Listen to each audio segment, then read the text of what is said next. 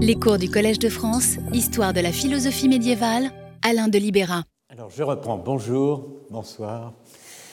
Je reviens au paragraphe 7 de Sein und Zeit. Comment établir le caractère erroné de l'interprétation dite traditionnelle qui fait de la proposition le lieu de la vérité? Heidegger répond en posant deux questions. D'abord, dit-il, il faut euh, se demander ce qui est vrai au sens grec. Première question, j'ai noté ici question 1. Puis, ce qui, au sens grec, est vrai au sens le plus pur et le plus originel. Question 2. Deux questions, deux réponses, avais-je annoncé la semaine passée et nous avons commencé de voir la euh, première réponse la semaine dernière. Réponse 1. Ce qui est vrai, premièrement, ce sont les sens. Entendons aussi bien la sensation. Est vrai au sens grec et plus originellement que le logos, l'aïstésis, la sensation, l'accueil pur et simple, l'accueil sensible de quelque chose, et Heidegger renvoie au De Anima 427b, ligne 11 et suivante. Et euh, Heidegger poursuit, explique, euh, tant qu'une aïstésis, tant qu'une sensation vise ses idia, c'est-à-dire ses, ses propres, c'est-à-dire euh, l'étang qui euh, essentiellement n'est accessible que par cette sensation et pour cette sensation, par exemple pour la vision, les couleurs, eh bien, tant que l'aïstésis vise ses propres idia, alors cet accueil est toujours vrai. Ce qui veut dire que le voir, la vue, découvre toujours des couleurs, que l'entendre découvre toujours des sons. Cette théorie euh, est appelée en général dans la tradition aristotélicienne la théorie dite des sensibles propres et elle s'inscrit dans le cadre d'une distinction entre sensible et ou senti propre, sensible et ou senti commun et sensible et ou senti par accident propre, commun, par accident. Alors je dis sensible et ou senti, puisque euh, vous savez que chez euh, Aristote, le sensible, c'est du senti, n'est-ce pas? Le senti, c'est du sensible, La sensation étant l'acte commun du sensible et du sentant. Donc là, la théorie des sensibles propres prend rang, s'inscrit dans une tripartition entre les sensibles propres, les sensibles communs et les sensibles par accident théorie qui est exposée euh, relativement en détail dans le De Anima, notamment en 418a, euh, ligne 12 et suivante. Sensible propre, eh bien voilà la définition du sensible propre, celui qui ne peut être perçu par un autre sens et qui ne laisse aucune possibilité d'erreur. Par exemple, pour la vue, la couleur, pour l'ouïe, le son, pour le goût, la saveur. 427b, ligne 11 et suivante, la sensation des sensibles propres est toujours vraie, tandis que la pensée peut être, elle, fausse aussi bien que vraie. Et euh, la pensée, en outre, n'est donnée à aucun être qui ne possède le logos. Alors les sens ne jugent pas à proprement parler et pourtant ils sont toujours dans le vrai quant à leur sensible propre. Alors sur ce thème, je euh, vous suggérerais euh, de euh, consulter l'ouvrage de Barbara Cassin intitulé Aristote et le Logos, sous-titre Conte de la phénoménologie ordinaire paru en 1997, et notamment la partie euh, de ce très important texte intitulé Dossier textuel de la phrase esthétique à la phrase logique. Barbara Cassin euh, étudie la distinction qu'on peut faire entre le phrasé esthétique et la phrase logique. Euh, alors elle commente euh, notamment ce texte, euh, il y a trois textes qui sont étudiés en détail dans ce dossier textuel. Elle, elle commente donc, Barbara Cassin, ce texte du De Anima 418a 725.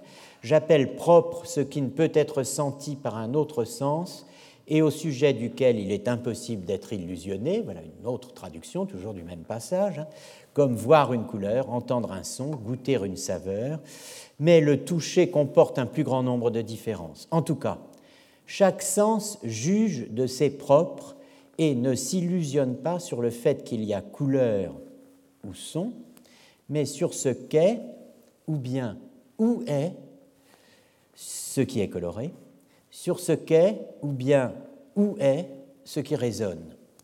Donc les, sens à proprement parler ne jugent pas, mais ils trient, ils distinguent, ils font le tri dans l'afflux du sensible et chacun, en quelque sorte, y prend sa part, prend ce qui le concerne.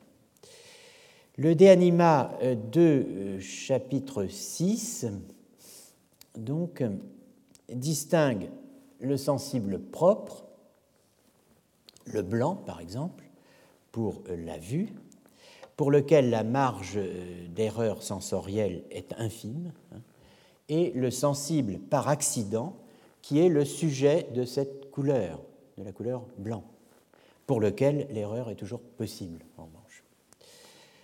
Euh, autre texte étudié dans euh, ce dossier textuel, le sens c'est 428b 1822, ici dans la traduction de Richard Bodeus. Le sens, lorsqu'il porte sur ces objets propres, est vrai ou ne contient qu'infiniment peu d'erreurs, mais il porte à titre second sur le sujet auquel appartiennent accidentellement les sensibles en question. Et sur ce point, il est déjà sujet à se fourvoyer. Quant à dire en effet qu'il y a du blanc pas d'erreur. Mais quant à dire si c'est telle chose ou telle autre qui est blanc ou blanche, là, il y a place pour l'erreur. Alors, euh, le phrasé esthétique euh, n'est pas propositionnel. les sens ne parlent pas, hein, mais ils perçoivent d'une certaine manière et leur perception à l'allure d'un phrasé, c'est-à-dire que euh, les sens me disent c'est doux, c'est jaune, ou bien plus simplement doux, jaune. Et lorsque deux sens coopèrent ainsi, euh, le message que je décode, n'est-ce pas, euh, sera par exemple c'est du miel, ou il y a du miel, qui est-ce? Là, le sensible par accident, ça va être le fils de Diarès qui s'approche et qui est blanc, par exemple. Ce blanc qui approche, n'est-ce pas, c'est le fils de Diarès. Mais il n'y a pas sensation du fils de Diarès comme tel. Il est senti par accident comme le porteur de ce blanc qui s'avance. Euh, j'ai toujours du mal avec cette phrase, ce blanc qui s'avance, puisque, euh, attendez, mon mauvais esprit, j'entends du Offenbach, c'est terrible. Ce barbu qui s'avance, bu qui s'avance, bu qui s'avance, c'est Agamemnon. Aga, Aga, non. Bon, mais enfin, ça n'est pas un hasard si, euh, si Offenbach a pris cette phrase. Je pense qu'elle est profondément grecque, n'est-ce pas?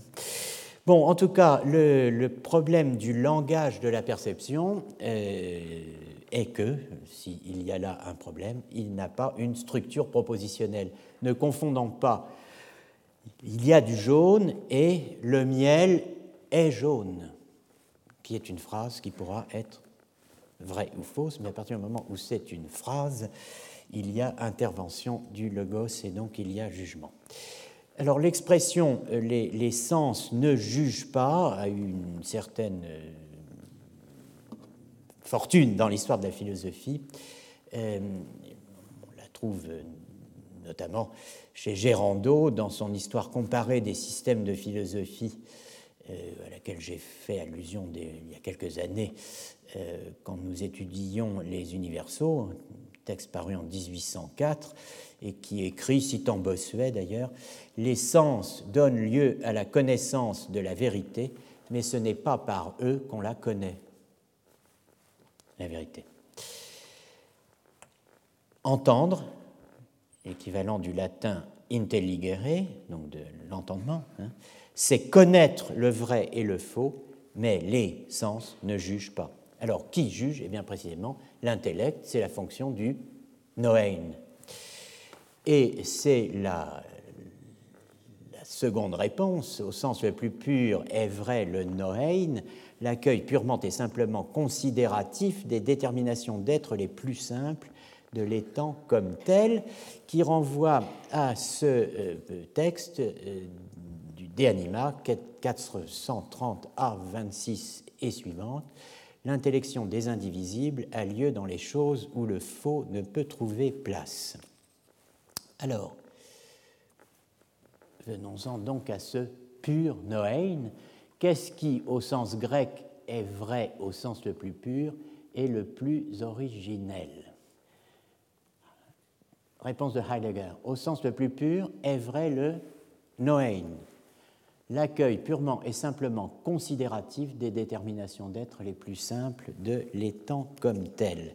J'ai donné le texte allemand, das reine Noein, das schlicht insehende Vernehmen der einfachsten Seinsbestimmungen des Sein als solchen. Notez le mot insehen, hein, traduit par considératif, mais qui euh, a le sens assez banal de regarder, considérer, observer, examiner. La euh, phrase de Heidegger renvoie euh, effectivement à un passage précis du De Anima, assez obscur en fait, dont la tradition a pourtant tiré euh, une des thèses de base du dispositif de la théorie ancienne et médiévale de la connaissance. Il s'agit du passage, cité en grec ici, consacré à ce qu'on appelle intellection des indivisibles, c'est la traduction de Tricot, euh, correspondant pour intellection des indivisibles, atone adiaireton noesis, mais on va y revenir.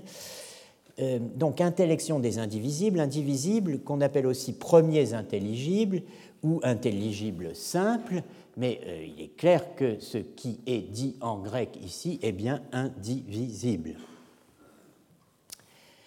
Ce passage prend tout son sens lorsqu'il est lu en liaison avec Métaphysique Theta 10, texte dont nous avons déjà parlé en évoquant la controverse Bouvresse-Foucault. Enfin, la discussion Foucault-Bouvresse, enfin plus exactement, la critique de, euh, Foucault par Jacques Bouvresse. Alors, euh, le texte grec est traduit par Tricot. Je vous donne toujours la, traduction de Tricot, puisque c'est celle qui est la plus. Enfin, qui est toujours très accessible, mais qu'on a toujours intérêt à relire et à discuter euh, pied à pied. Euh, l'intellection des indivisibles, la noésis adeiretone, a lieu dans, euh, traduit Tricot, les choses où le faux ne peut trouver place, mais dans celles qui admettent le faux et le vrai, il y a déjà, une composition de notions, synthesis noématone, comme si ces notions n'en formaient qu'une, osper en onton. Tillet, euh, qui euh, enseignait euh, l'histoire de la philosophie ancienne à Paris il y a des années de cela, et qui, hélas, nous a quittés, traduisait, dans le texte du De Anima paru chez Gallimard, l'intellection des indivisibles concerne ces choses à l'égard desquelles il n'y a pas d'erreur, tandis que là où se rencontrent le faux et le vrai, il y a déjà composition d'objets d'intellection, noématone, comme s'il formait un être unique. Alors que faut-il entendre dans euh, cette, cette phrase? Dans l'intelligence des objets simples, une traduction qui correspond à euh, ce, j'insiste lourdement, à ton adiaireton noesis, hein, ton noesis, donc c'est bien l'intellection des indivisibles. Mais enfin, dans l'intellection, l'intelligence, la pensée, la saisie intellectuelle des adiaireton, des adiaireta, il n'y a pas d'erreur.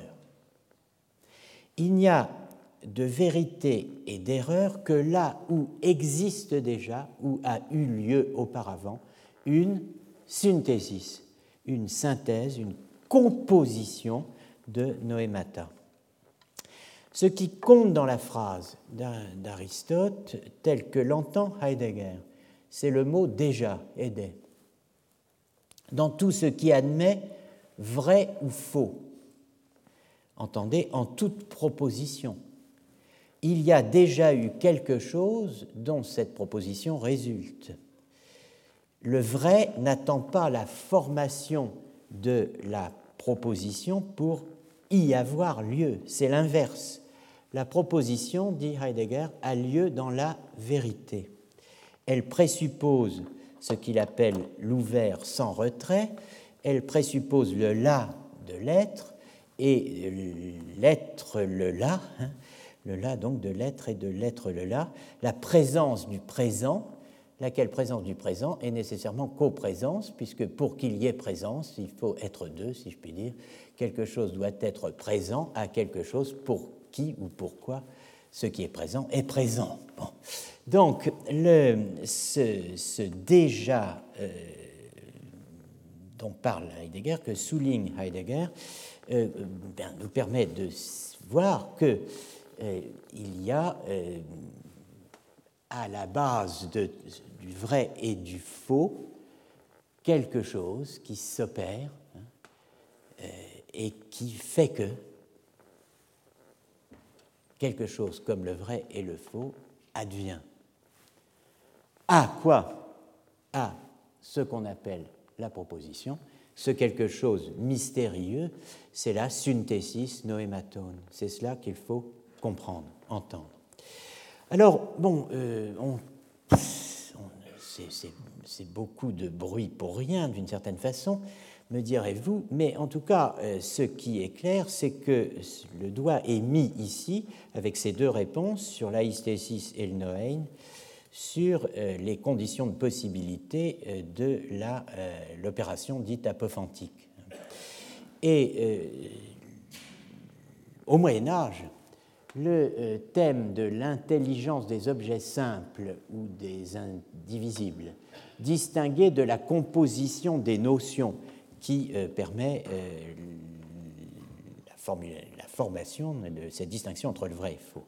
Eh bien, cette, ce thème est exprimé sous la forme de ce qu'on appelle la double opération de l'intellect, duplex operatio intellectus. C'est un lieu commun de la pensée médiévale que de euh, reprendre tous les thèmes articulés d'une manière un peu obscure par Heidegger dans les textes que nous venons de voir, de les reprendre en pleine lumière d'une façon euh, extrêmement euh, claire, disons, à partir du moment où la traduction du De Anima les traductions du De Anima euh, circulent. Alors, nous allons considérer deux textes euh, du XIIIe siècle faisant allusion, présentant cette duplex operatio intellectus. Premier exemple, qui n'est pas nécessairement chronologiquement le premier d'ailleurs, hein, euh, Sigé de Brabant, le célèbre philosophe belge, grand adversaire de Thomas d'Aquin, euh, pour un type de texte intitulé Impossibilia, qui correspond précisément à euh, une, à une production, disons, proprement logique de la faculté des arts au XIIIe siècle. Intelligendum est quod duplex est operatio intellectus. Il faut bien voir que euh, double est l'opération de l'intellect. Quedam est, que est indivisibilium intelligentia, apprehensio ipsius quod quid est. Alia compositio vel divisio intelligibilium et apprehensorum. Voilà le premier texte. Le deuxième texte, et je vais revenir évidemment sur ces deux textes, le deuxième texte n'est rien d'autre que euh, l'ouverture, si on peut dire, euh, le texte sur lequel s'ouvre l'exposition ex PH Peri Herménéas du Peri Herménéas de Thomas d'Aquin. Sicut Philosophus dicit in tertio de anima, comme le dit le philosophe, c'est-à-dire Aristote, dans le troisième livre du De anima. Duplex est operatio intellectus. Double est l'opération de l'intellect. Una quidem, que dicitur indivisibilium intelligentia. Une, assurément, qui euh, est ce que l'on appelle l'intellection, l'intelligence des indivisibles. Perquam scilicet intellectus apprehendit essentiam unius cuius que rei in se ipsa, grâce à laquelle, par laquelle, en l'occurrence, l'intellect appréhende, saisit, essentiam, l'essence, unius cuius que rei, de n'importe quelle chose in se ipsa, en elle-même. Alia est autem operatio intellectus componentis et dividentis. Autre, la seconde donc, opération est celle de l'intellect qui compose et divise. Et tertia, il y en a une troisième qui s'insinue dans ce dispositif aristotélicien qui commençait par une citation littérale, duplex est operation intellectus, additur autem, mais on, mais on ajoute, mais vient s'ajouter, et également, tertia opération, une troisième opération, qui est l'opération ratiocinandi, la ratiocination ou le raisonnement. Secundum quod ratio procedit a notis ad inquisitionem ignotorum. Alors, on a ici, notez-le, deux classifications. Une bipartite et l'autre tripartite. La première opération chez Thomas et Sigé. Est l'appréhension, appréhensio, de la quidité, comme on le dit parfois, enfin souvent au Moyen Âge, ici le quod quid est, le ce que c'est, dans la langue de euh, Sigé de Brabant, le quod quid est, qui correspond en latin, c'est un calque au ti esti grec. Et euh, vous rappelez sans doute que la question philosophique socratique par excellence, celle que Socrate ne cesse de poser à Athènes, dans les rues, à toute personne qui a le malheur de le rencontrer euh, au coin d'un bistrot, eh bien, c'est ti esti to, Qu'est-ce que cela le? Et euh, bon. Alors la réponse au TST, eh bien c'est le TST. La réponse au qu'est-ce que c'est que, c'est le ce que c'est que, n'est-ce pas?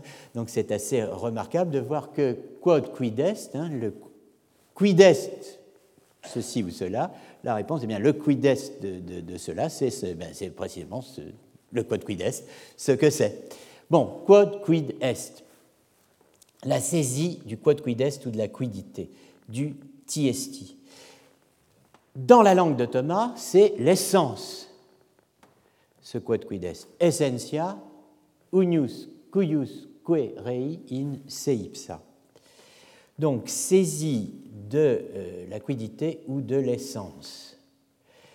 Seconde, deuxième opération, l'opération de l'intellect qui compose et divise, se contente de dire Thomas, la composition ou division des intelligibles appréhendés, dit Sigé. Alors, on est passé des indivisibilium, si je puis dire, aux intelligibilium. Et euh, vous, vous, remarquez euh, effectivement que tout à l'heure, j'ai euh, donné ces, ces, termes comme étant synonymes dans la tradition, les indivisibles ou les intelligibles simples. la troisième formule qui est ajoutée, c'est le raisonnement, c'est la ratiocination dont la formule secundum quod ratio procedit a notis ad inquisitionem ignotorum mérite d'être notée. En fonction de laquelle opération la raison hein, progresse des choses connues aux choses inconnues, mais euh, ad inquisitionem ignotorum, elle progresse en partant des choses connues, dans l'investigation, l'Untersuchung, euh, l'inquisition des, euh, des, choses inconnues. On, va, il y a là un passage qui se fait euh, de, du connu à l'inconnu. Et cela, c'est la ratiocination. Alors, dans le reste, je m'en tiens pour l'instant à l'exposition du Péri-Herménéas de Thomas. Dans le reste de l'exposition, là nous venons de lire les premières lignes de son commentaire, n'est-ce pas? Ça, commence comme ça.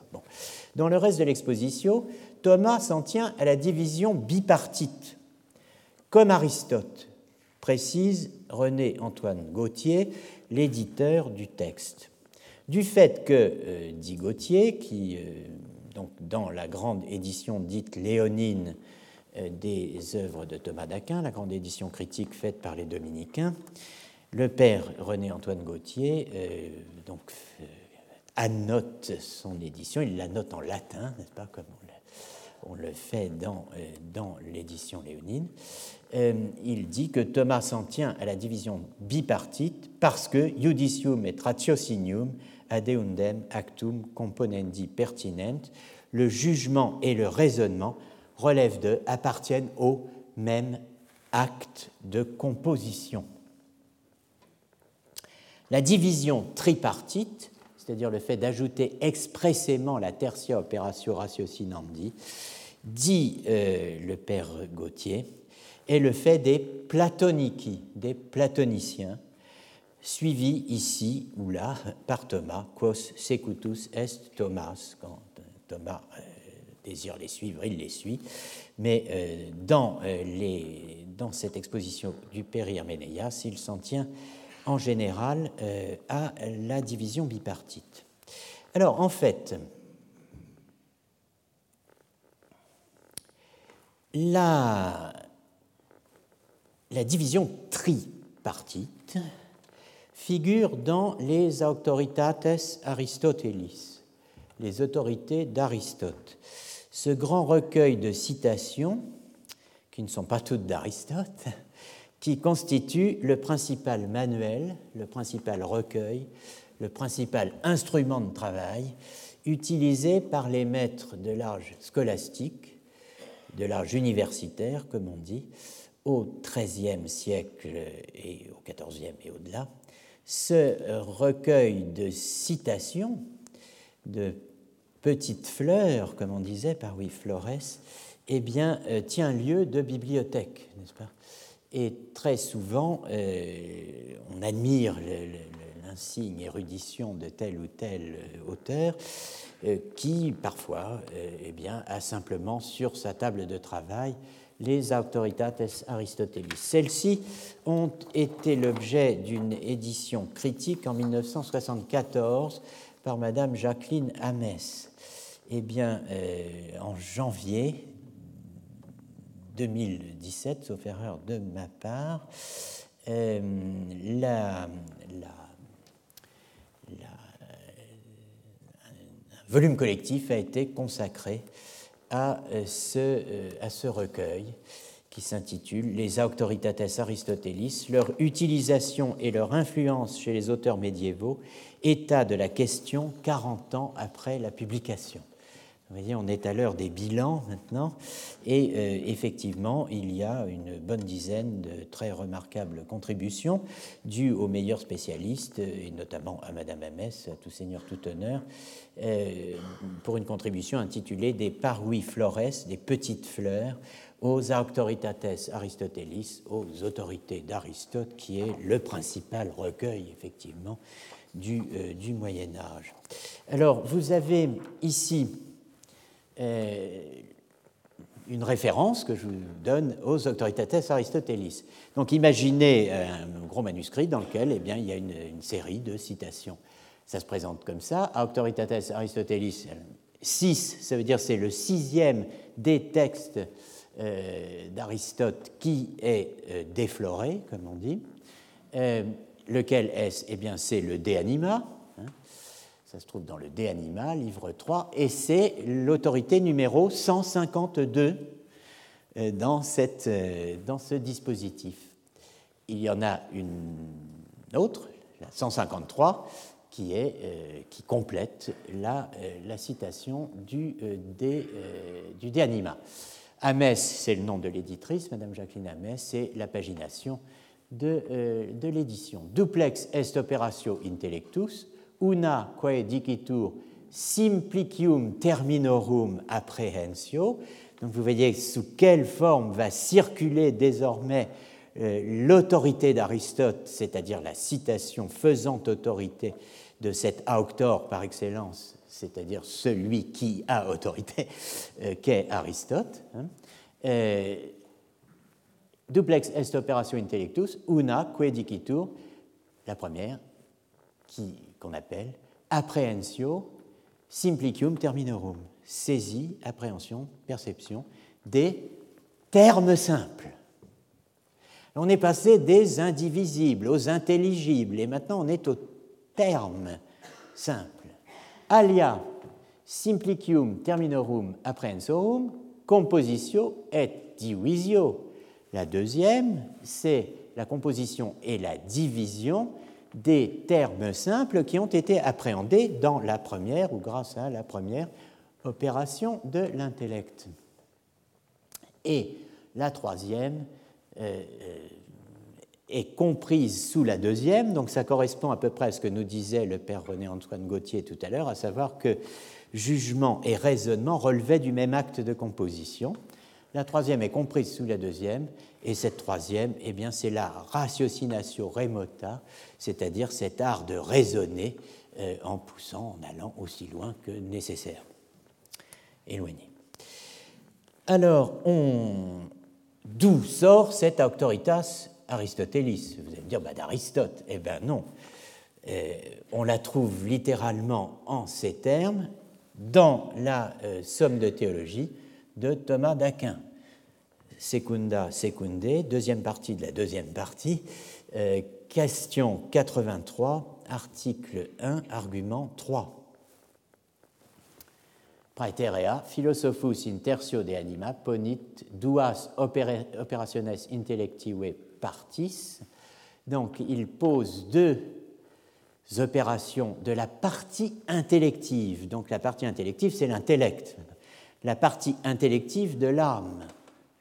Euh, c'est très important comme euh, remarque, puisque ça laisse entendre et ça donne à penser. Toute personne qui va utiliser cette citation est commise à soutenir que l'intellect est une partie de l'âme, ce qui ne va pas de soi, puisque vous savez qu'il y a un certain nombre euh, d'interprètes d'Aristote qui considèrent que l'intellect n'est précisément pas une partie de l'âme qui est forme du corps, mais est séparée du corps. Donc euh, déjà dans la, citation, euh, s'insinue, se prend, se négocie un, virage théorique. Hein. Ponit duas operationes intellective partis, quarum prima est indivisibilium intelligentia. Donc là, on a littéralement, effectivement, la phrase d'Aristote, l'intelligence des indivisibles, par laquelle nous appréhendons, à propos de n'importe quoi, quid est, ce que c'est, quel est son quid est, sa quidité.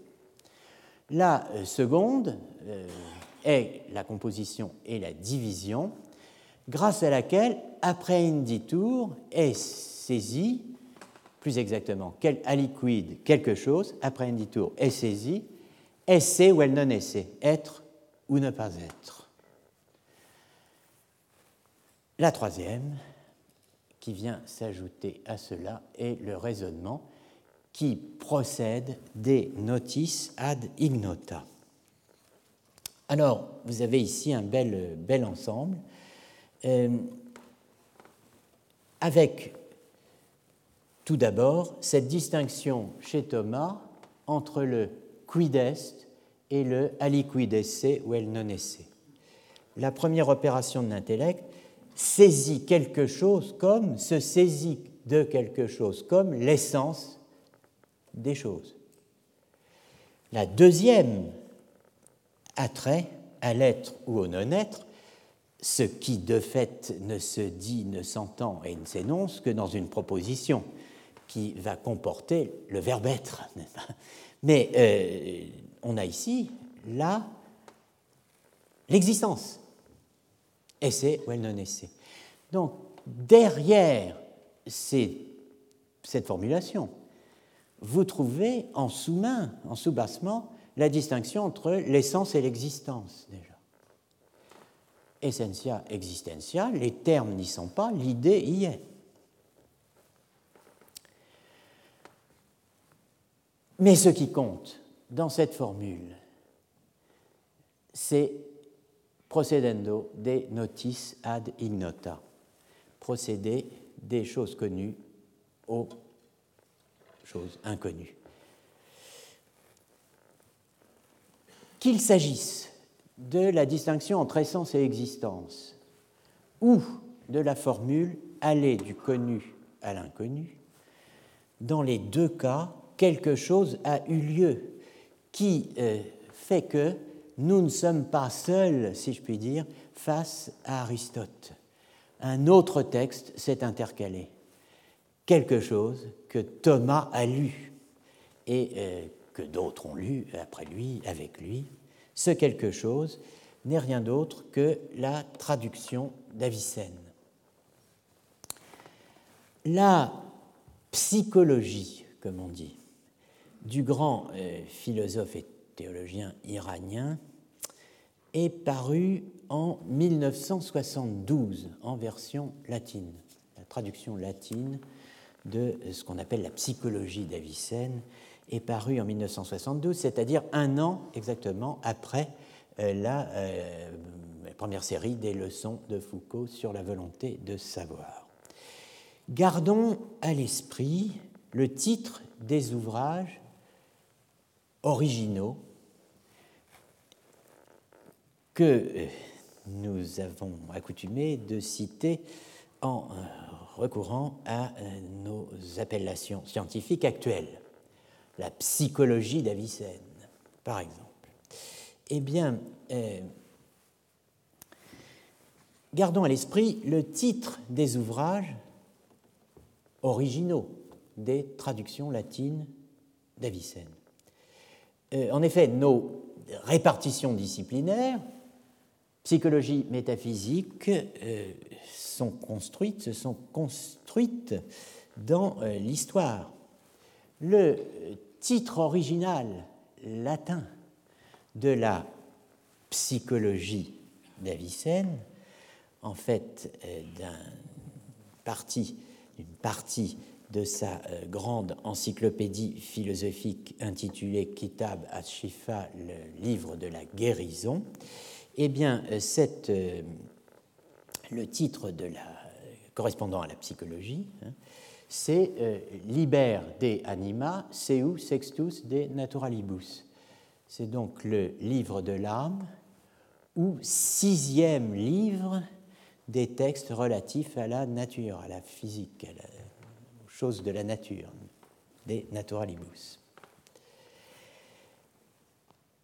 Pour ce que nous appelons métaphysique, le titre de l'ouvrage original tel qu'il est traduit euh, en latin très fidèlement, est Liber de philosophia prima sive scientia divina, livre de euh, la philosophie première ou science divine, ce que vous pourriez tenter d'entendre comme théologie, n'est-ce pas? En tout cas, scientia divina, science divine. Donc, le sujet de ces ouvrages-là euh, ne nous est que très imparfaitement euh, accessible si nous nous en tenons à des appellations modernes comme métaphysique ou psychologie. Euh, chacun des titres originaux que portent les œuvres d'Avicenne traduites en latin nous dit à sa manière quelque chose de l'état de la science et de la nature du projet d'Avicenne en son temps.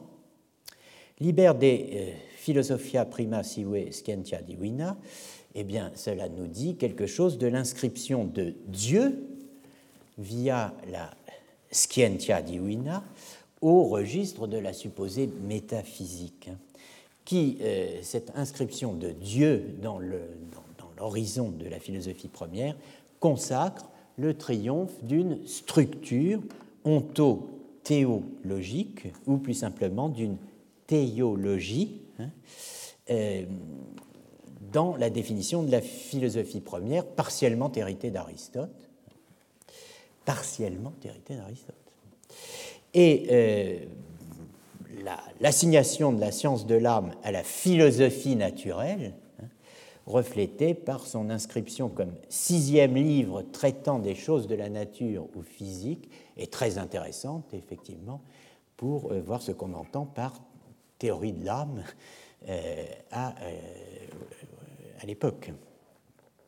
Alors, la parution du Liber de Anima d'Avicenne en 1972 donc, consacre le travail lancé en 52-53, 20 ans plus tôt, par mademoiselle Marie-Thérèse d'Alverny sur les traductions latines d'Imsina et leur diffusion au Moyen Âge, qui était paru, ce texte de 52-53, dans un volume intitulé Millénaire d'Avicenne, tome 19 des archives d'histoire doctrinale et littéraire du Moyen Âge, avec euh, la première contribution donc de Marie-Thérèse d'Alverny, intitulée Notes sur les traductions médiévales d'Avicenne.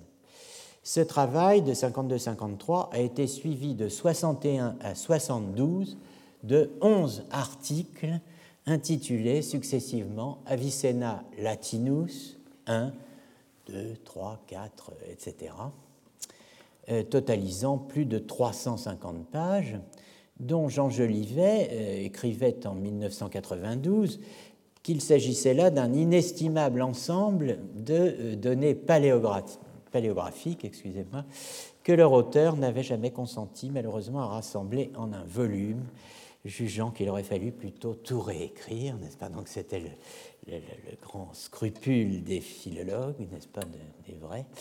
Et euh, eh bien, Marie-Thérèse d'Alverny, mademoiselle d'Alverny, euh, a, euh, si je puis dire, fini par publier ce volume qu'elle n'a évidemment jamais vu. Il a été publié post-mortem, après sa mort, comme volume 9 de la série Avicenna Latinus, et euh, on y trouve la, description excusez-moi, de quelques 1500 manuscrits euh, ayant euh, un rapport de près ou de loin avec Avicenne. La traduction maintenant de la logique d'Avicenne, dont je vais dire un mot, elle est due à l'initiative d'Aven Daot. Cette logique est une partie donc du Kitab al-Shifa, le livre de la guérison, c'est le portail d'entrée de cette grande encyclopédie philosophique iranienne. C'est son portail d'entrée, c'est l'Isagogue, hein, l'introduction, que euh, Juan ben David a proposé à l'archevêque de Tolède, Juan de Castelmoron, euh, qui euh, d'ailleurs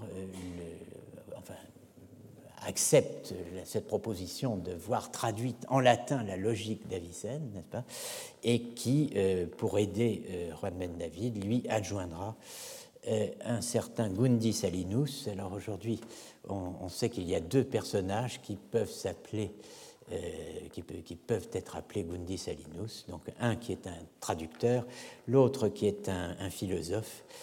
c'est Gundi Salinus, c'est González. Alors évidemment, vous pensez bien que ce n'est pas un nom particulièrement rare en Espagne.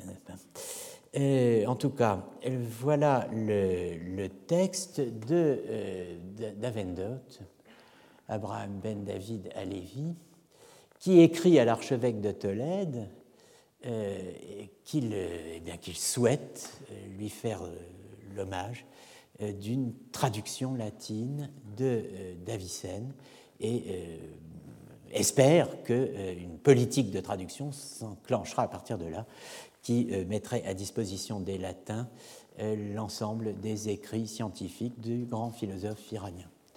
Voici le texte.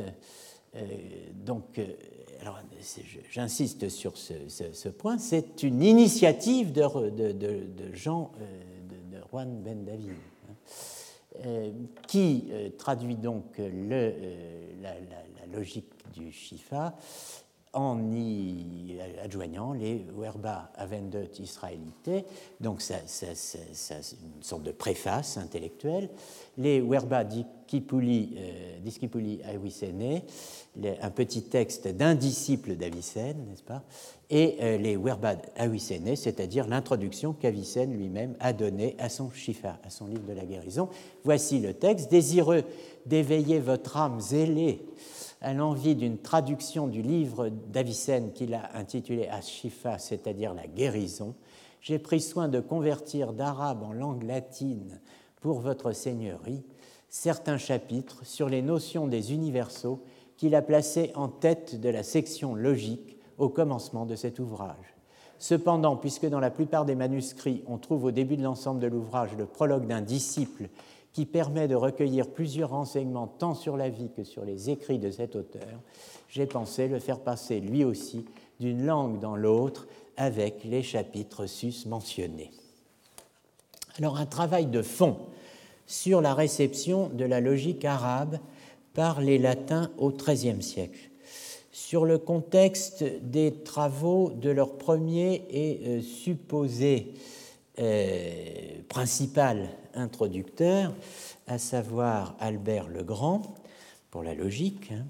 euh, ses sources contemporaines, les sources d'Albert, latines et arabes, et évidemment la première réception des œuvres arabes chez Albert, mais aussi chez euh, quelques-uns de ses contemporains, comme Robert Kilwardby, dont je reparlerai, a été menée collectivement par un groupe de chercheurs réunis par Madame Julie Brimbert, qui a abouti en 2013 à une publication majeure dont je vous donne le titre et qui va euh, ring a bell, comme on dit, euh, Ad notitiam ignoti, l'organon dans la Translatio Studiorum à l'époque d'Albert le Grand.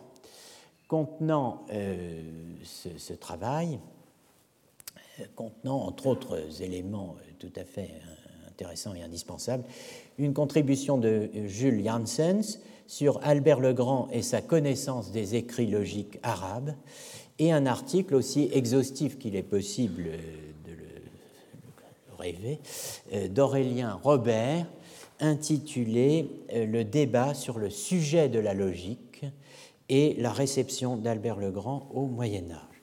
Alors j'ai retenu euh, cette, ce paragraphe très éclairant d'Aurélien Robert euh, qui vous donne une idée euh, de euh, l'importance de la logica d'Avicenne pour l'histoire de la philosophie médiévale. Albert le Grand identifie la logique avec l'opération même de la raison, fonction la plus haute de l'intellect qui consiste à inférer de nouvelles connaissances reprenant une idée déjà présente chez Avicenne et se fondant sur une définition de la raison donnée par Isaac Israéli. Albert le Grand pense ainsi avoir trouvé le dénominateur commun de toutes les sciences en déplaçant la problématique de l'inférence logique du côté de l'inférence cognitive. Grâce à ce point commun, c'est une citation euh, d'Albert, que l'on retrouve en toute science.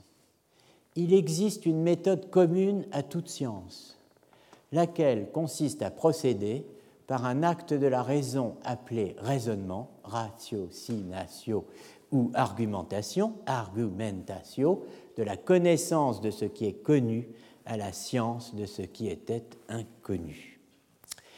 Donc nous voilà ici en pleine volonté de savoir, hein, en pleine recherche de la vérité, nous voilà même en route pour l'inconnu. Et euh, nous sommes au Moyen Âge. Hein.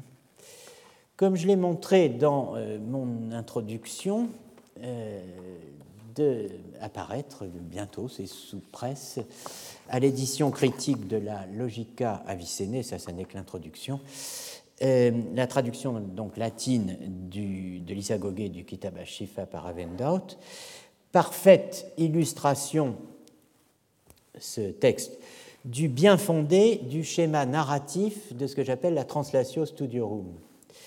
Avec ces deux filières, gréco-latine, illustrée par Boès, et arabo-judéo-latine, illustrée par les traductions d'Alfarabi, les traductions d'Avicenne et les traductions d'Averroès, eh bien, euh, parfaite euh, illustration, disons, euh, du bien fondé de ce schéma narratif, c'est dans la Logica d'Avicenne que l'on trouve la source du dispositif décrit par Thomas d'Aquin, mais introduit par Albert le Grand. Le point de départ est la définition du but de la philosophie dans ses deux parties théoriques et pratiques. Alors, vous savez qu'on on aime beaucoup le, les sports de combat dans cette maison, n'est-ce pas? Il y a eu la sociologie, la littérature. Eh bien, euh, la philosophie n'est pas un sport de combat. Euh, voici la euh, définition euh, que euh, Avicenne, dans sa logique, donne de la fin du but de la philosophie. La fin de la philosophie théorique est la connaissance de la vérité. Celle de la philosophie pratique, la connaissance du bien. Finis philosophiae speculative est agnitio veritatis, finis autem philosophiae practicae est cognitio bonitatis. La violence de la vérité la formule de Foucault dessine le dehors du projet euh, philosophique articulé sur le doublet théorie-pratique, vérité-bien, qui commence avec Platon et euh, qui voit effectivement le triomphe de la philosophie, du projet philosophique sur le projet politique du sophiste le projet philosophique est un projet scolaire. Et j'insiste là-dessus. La philosophie s'enseigne à l'école. Hein. et euh, c'est un contre-pouvoir, si je puis dire, euh, au pouvoir euh, du politique. Le thème, en tout cas, est transmis cette euh, fin de la philosophie théorique, connaissance de la vérité, de la philosophie pratique, connaissance du bien, le thème est transmis au monde aristotélicien par les commentateurs néoplatoniciens d'Aristote, notamment Ammonius, au 5e, 6e siècle après Jésus-Christ, mille ans après Aristote. Ce sont eux, ces commentateurs néoplatoniciens d'Aristote, qu'ils soient de l'école d'Athènes comme Ammonius, ou euh, plus exactement d'Alexandrie comme Ammonius, ou d'Athènes comme Simplicius. Euh, euh, ce sont eux les, les platoniciens, les platoniciens dont parlait le père René Antoine Gauthier à propos de la division tripartite des opérations de l'intellect. Voici l'excellente traduction anglaise d'un passage, du commentaire des catégories d'Ammonius. Donc Ammonius, je vous le rappelle, c'est le, le, maître de Jean Philopon, c'est le dernier des grands euh, païens euh, d'Alexandrie pont, passant, si je puis dire, au christianisme en 529, l'année où l'école d'Athènes est fermée par Justinien, l'école d'Alexandrie euh, eh bien, se convertit, si je puis dire, au, christianisme. En tout cas, Amonius est un des derniers, et voici ce qu'il écrit. Euh, among the schoolwork, acroamatica, hein, dans les, les, le travail qui se fait à l'école, eh bien, il y a euh, ce qui est théorique, il y a ce qui est pratique et il y a ce qui est d'ordre instrumental. Les, euh, ce qui est d'ordre théorique a, trait à la diacrisis, à la discrimination en anglais, c'est-à-dire à la distinction du vrai et du faux, euh, ce qui a trait à la pratique concerne la discrimination, la diacrisis du bien et du mal. Mais comme euh, dans le royaume euh, de la théorie, euh, il y a des choses qui ne sont qu'apparemment vraies, que l'on tient pour vraies, et comme dans le royaume, si je puis dire, de la pratique, il y a euh, des, choses qui sont colorées du nom de bien sans être véritablement bonnes, eh bien, nous avons besoin d'un instrument pour distinguer tout cela. Et cela, c'est quoi? What is it? Demonstration. La démonstration. Alors, sur Acroamatica, Schoolworks, dans la traduction de euh, Mark Cohen et euh, Matthews. Mark Cohen est le nom, hein, et Matthews aussi, Gareth Matthews. Et, bon, les, les, acroamatica, c'est littéralement ce qu'on ce qu'on écoute d'un enseignement oral, n'est-ce pas? euh, Mais euh, Ammonius propose une autre étymologie et dit que les, écrits scolaires, disons, sont appelés ainsi parce que euh, à Croisastaille, il faut euh, les écouter euh, très attentivement. Donc il faut y prêter attention. Voilà, donc l'instrumental, l'instrument, hein, ce qui apporte la, diacrisis tant recherchée, c'est évidemment la logique, hein, qui est la science de la démonstration. L'instrumental, c'est la logique. Donc la vérité, le bien, voilà les deux objectifs. L'instrument, c'est la logique. Ça n'est pas un sport de combat. Hein. et d'ailleurs, comme disait Churchill, no sport. Pas de sport. Tout commence à Platon. Oui. Le platonisme, sans doute. L'essence, certainement. Le double statut de l'essence, à coup sûr. Voici le point de départ de la formule du connu à l'inconnu. Voici euh, ce que dit Avicenne, héritier d'Ammonius, traduit par Avendaut. Alors nous avons le texte latin ici et euh, nous allons euh, simplement lire en français traduisant ce que, ce que dit ce texte important les essences des choses, essentiae rerum, sont, sunt, out in ipsis rebus, out in intellectu, sont soit dans les choses elles-mêmes, soit dans l'intellectus, c'est-à-dire l'intellect ou la pensée.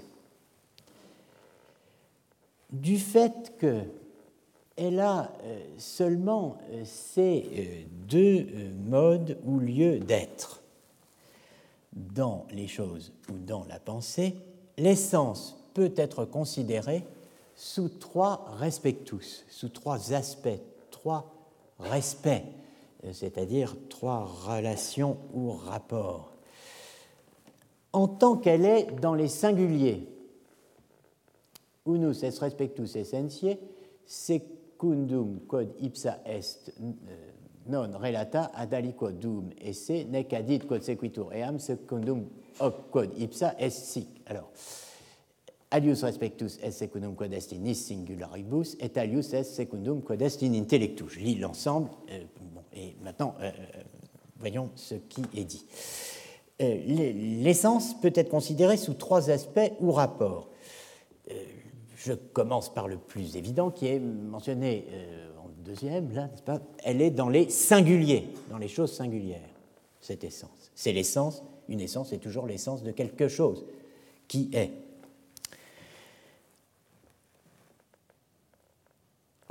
elle, deuxième respectus, en tant qu'elle est dans l'intellect ou la pensée. Donc voilà deux lieux d'être, hein, dans les choses, dans la pensée. Mais, et on a commencé par cette phrase un peu euh, difficile, secundum quod ipsa est non relata ad aliquod esse. En tant qu'elle est, non reliée ou rapportée à un des deux modes que l'on vient de mentionner, à savoir dans les choses ou dans l'intellect. Ce troisième mode, c'est de, n'être ni, ni hein,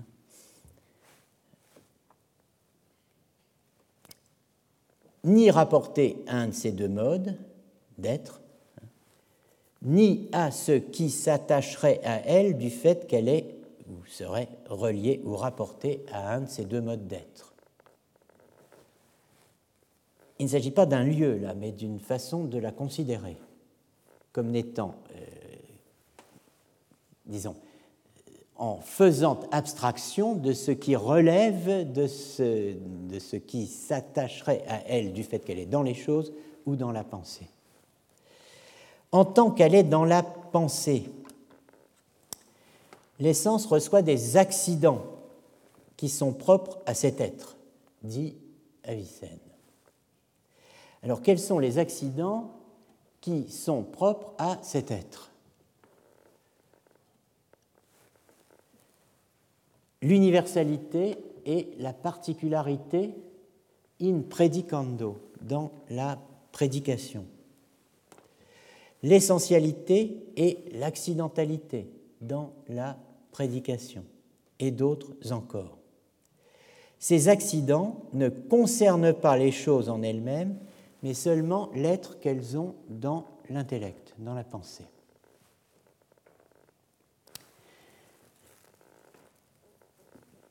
Qu'est-ce que cela, donc? Suppositio et prédicatio, être sujet ou être prédicat, être universel ou être particulier. Cela arrive aux choses in predicando, lorsqu'il y a prédication. Où cela Dans la pensée, pas dans les choses. Ce sont en fait, dit Avicenne, des dispositions, des accidents, qui ne concernent pas les choses en elles-mêmes, mais seulement l'être qu'elles ont dans l'intellect, et c'est dit d'une façon plus subtile, ce sont des dispositions qui arrivent accidentellement aux choses dans la pensée des dispositions qui arrivent aux choses dans notre pensée. C'est là qu'il faut les prendre si nous voulons les, euh, les étudier, les comprendre. Quand se produisent ces, euh, ces dispositions Précisément, dit Avicenne, et principalement quand nous tentons, en cogitant, d'appréhender les inconnus à partir des connus. Praecipue cum contenderimus cogitando apprehendere incognita ex cognitis. Ce moment de la cogitation est décrit dans la définition de la disposition, hein, telle que la euh, restitue l'édition euh, de la Logica, donc, qui est due euh, à Madame Françoise Udry, qui paraîtra donc bientôt chez Vrin. Dispositio vero et id quod accidit rebus ex eo quod mutamur per eas a cognitis ad incognita est dispositio et accidens quod accidit eis in intellectu quam vis ipse quod abent esse est praeter hoc. Alors, lisons en français ce que veut dire cela. La disposition et id quod rebus, ce qui arrive aux choses, ex eo, du fait que mutamur per eas a cognitis ad incognita. Nous sommes changés, nous, hein, par leur truchement, en passant, nous, à cognitis, des choses que nous connaissions, à des choses que nous ne connaissions pas. Eh bien, euh, cela hein, arrive aux choses du fait que nous sommes changés, et cela leur arrive à ces choses, non pas en elles-mêmes, mais in intellectu, dans l'intellect, même si l'être qu'elles ont, ces choses, les essences, eh bien, est indépendant de cela. Notez ce décrochage. Hein. Cela arrive aux choses dans la mesure où nous subissons un changement. C'est une, une idée assez euh, subtile. Hein. Ce qui arrive aux choses du fait que nous progressons du connu à l'inconnu. Bien, cela arrive aux choses, euh, aux essences, etc. Euh, eh bien, précisément parce que pour progresser du connu à l'inconnu, il faut précisément ratiociner, c'est-à-dire euh, adopter la forme prédicative euh, dont on a mentionné deux aspects, être sujet, être prédicat, être universel, être particulier. cela arrive aux choses, aux essences, dans notre pensée, du fait que nous sommes changés du connu à l'inconnu, enfin que nous acquérons plus exactement la connaissance des choses que nous ne connaissions pas à partir de celles que nous connaissons. D'où l'éloge donc albertien de la euh, logique comme méthode commune, celle par laquelle on parvient à la connaissance de l'inconnu à partir de quelque chose de connu grâce à ce qu'il appelle l'enquête de la raison. Et hoc est quod per investigationem rationis ex cognito devenitur ad scientiam incogniti, hein, et c'est ainsi que par l'investigation qu'opère la raison à partir du connu, nous parvenons à la science de ce qui était inconnu. Donc, voyez sur ce point la, riche mise, bah, mise, au point précisément d'Aurélien Robert et euh, la double dimension de la logique, logique de la découverte et logique de la justification de, euh, la connaissance une fois celle-ci acquise. J'insiste sur le rôle d'Avicenne. L'isagogé euh, du Shifa contient revisité l'équivalent, en effet, des introductions à la philosophie qui inauguraient au 5e et 6e siècle l'enseignement de la philosophie dans les écoles platoniciennes d'Alexandrie et d'Athènes. En ce sens, donc, cette logique du Shifa, elle est avec, euh, les textes de Gundis Salinus, l'autre traducteur euh, du XIIe siècle préposé, si je puis dire, à la réception euh, de ses œuvres par Jean de Castelmoron, avec les textes de Gundis Salinus et d'Al-Farabi sur la division des sciences qui souvent l'accompagnent, eh bien, en ce sens, la, logique d'Avicenne est le premier sas, si vous voulez, le portail, par lequel la philosophie tardo-antique euh, du 5e et 6e siècle est passée dans le Moyen Âge latin, euh, sous, cette, sous la forme, disons, euh, de ce que transmettaient les prolégomènes à la philosophie, prolegomena tes philosophias, qui, euh, très codifié, hein, qui était employé dans la scolastique grecque tardive. Donc ces, ces, prolégomènes à la philosophie des 5e et 6e siècles se continuent dans les philosophies scolastiques latines, et on a alors toute une série de, matériaux didascaliques hein, d'enseignement de l'Université de Paris au début du XIIIe siècle, euh, division des sciences ou philosophie ou De Hortu Scientiarum euh, sur l'origine des sciences, etc. Toute une littérature, euh, qu'on appelle texte didascalique hein, d'enseignement des années, des années charnières, disons, du XIIIe siècle, où se met en place ce qu'on pourrait appeler la philosophie universitaire, hein, qui exploite à fond la connexion entre la logique et la psychologie, comme on dira plus tard, et euh, qui hérite à travers euh, la Logica d'Avicenne et les textes qui l'accompagnent de ce qu'on pourrait appeler l'univers d'Ammonius. L'univers d'Ammonius avant la traduction, proprement dite, du commentaire d'Ammonius sur le Péri Herménéas, qui est traduit à Viterbe par Guillaume de Merbecke du 18 mai, on sait exactement quand, au 12 septembre 1268. Voilà un anniversaire à célébrer, n'est-ce pas qui, passera peut-être plus inaperçu que d'autres, euh, qu'est la traduction à Viterbe du commentaire d'Ammonius sur le Péri Herménéas. Mais enfin, en tout cas, ce, texte a été utilisé massivement par euh, Thomas d'Aquin dans son exposition sur le Péri Herménéas, rédigée elle-même au début des années 70 et euh, le, le, père René Antoine Gauthier situait le premier jet de l'exposition de Thomas d'Aquin entre décembre 70 et octobre 71, n'est-ce pas? Donc on est dans les années des leçons sur la volonté de savoir, mais en 1200 et pas en 1900. Bon, là encore, on est dans un anniversaire, n'est-ce pas? En tout cas, je vous ai noté ici quelques-uns des, textes qui peuvent servir de relais pour euh, les différentes étapes que j'ai distinguées. Alors, pour la, les, prolégomènes à la philosophie, dans les écoles platoniciennes des 5e, 6e siècles, vous avez les,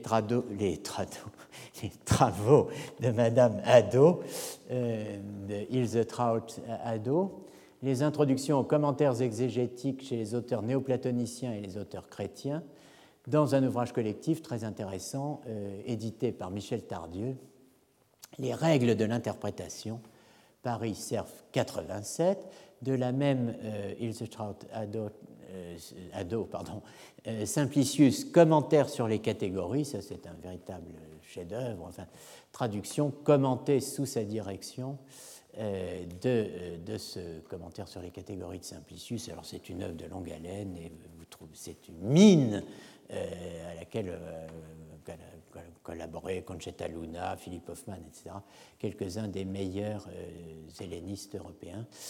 Euh, vous avez ensuite, pour la partie Avicenne de Marmura, Avicenna on the Division of the Sciences in the Isagoge of his Shifa, journal donc de l'histoire de la science arabe, 1980. Pour les matériaux didascaliques de l'Université de Paris euh, au XIIIe siècle, c'est-à-dire toutes ces introductions à la philosophie qui qui constituait le, premier cours, la première leçon, la leçon inaugurale de tout professeur euh, maîtressard à l'Université de Paris au XIIIe siècle, était toujours un éloge de la philosophie. Alors les, profs se recopiaient les uns les autres d'une façon éhontée.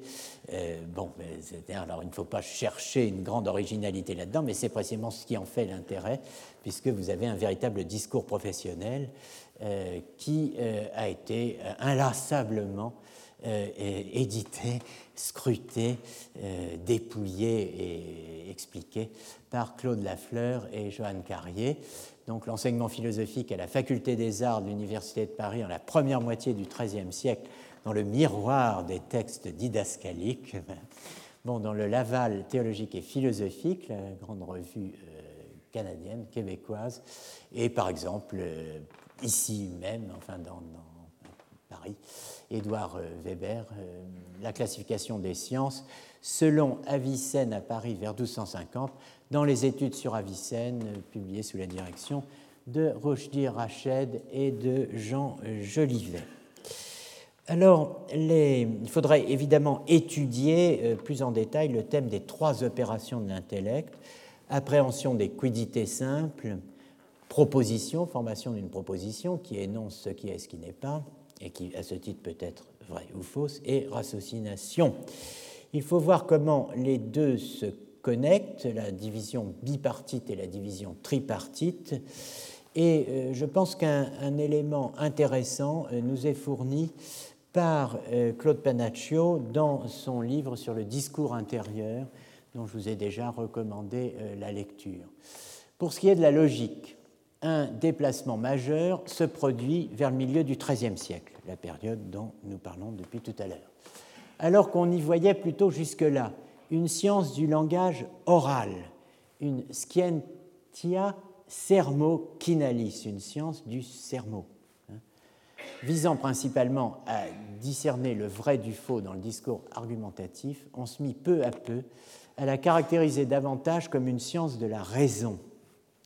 Albert Legrand, l'un des pionniers de cette approche, critique explicitement ceux qui disent que le sujet de la logique générale est le sermo et le discours. Le langage, rappelle-t-il, ne signifie rien si ce n'est grâce à l'intellect. La logique se consacre d'abord à l'argumentation et celle-ci, pour l'essentiel, est affaire de raison et non de mots. Donc euh, on peut invoquer, si vous voulez, à l'appui de cette analyse, le passage cité par Aurélien Robert dans le texte auquel je faisais allusion tout à l'heure sur le sujet de la logique et Albert Legrand. Sur l'étymologie qu'Albert donne dans son commentaire sur le premier livre des Sophistici Elenchi, euh, sur l'étymologie qu'il donne de la logique, du mot logica. Logica, dicitur a logos quod est ratio, et non a logos quod est sermo. Euh, sic enim logica est scientia de ratione argumentativa. La, distinction donc des trois opérations de l'esprit, de l'intellect, permet d'établir l'ordre de la discipline logique, l'ordo discipliné logicae. La matière logique, s'ordonne selon les trois opérations. La formation des noémata simples, les jugements et les raisonnements. La théorie des catégories concerne la première partie, c'est-à-dire la formation des concepts simples. Le périherménéias concerne la deuxième partie, c'est-à-dire les jugements. Et tout le reste, autrement dit les analytiques, les topiques et les réfutations sophistiques traitent de la troisième partie de la ratiocination. Le topos des trois opérations de l'intellect, appréhension des simples quidités, composition des quidités appréhendées et ratiocination, est repris euh, en dehors de Paris. J'ai pris un, un, exemple. Dans ces mêmes années 1270, chez un certain Guillaume Arnaud, Guilhem Arnaldi, euh, Arnaldez probablement, euh, qui euh, est un maître de l'université de Toulouse. C'est un maître essar toulousain, commentateur de Pierre d'Espagne, le plus célèbre des logiciens du XIIIe siècle, mais qui est aussi, ce Guillaume Arnaud, lecteur de Thomas d'Aquin et de Gilles de Rome, donc ce qui permet de situer véritablement son travail dans les années 70. Et euh, vous avez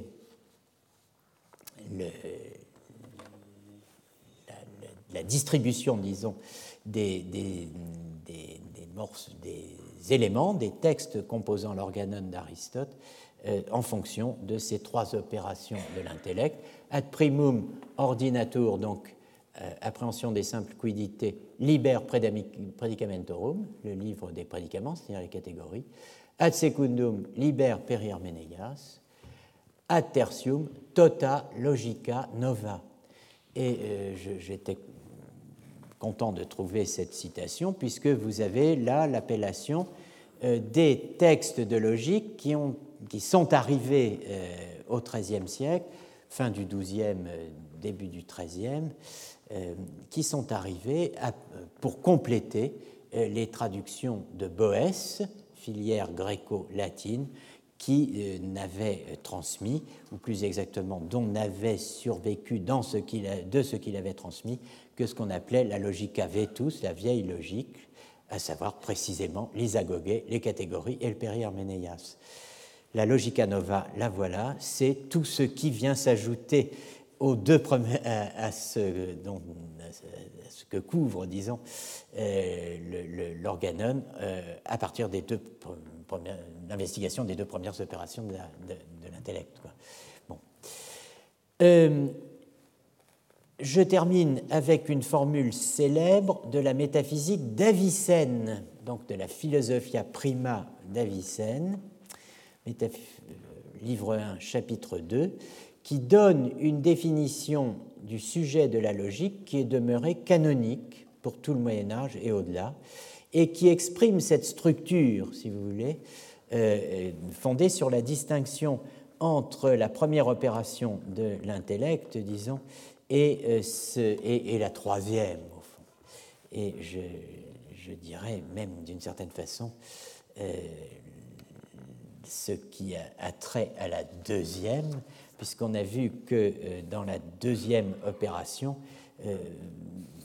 s'insinuaient des distinctions comme celle du sujet et du prédicat, de l'universel et du particulier.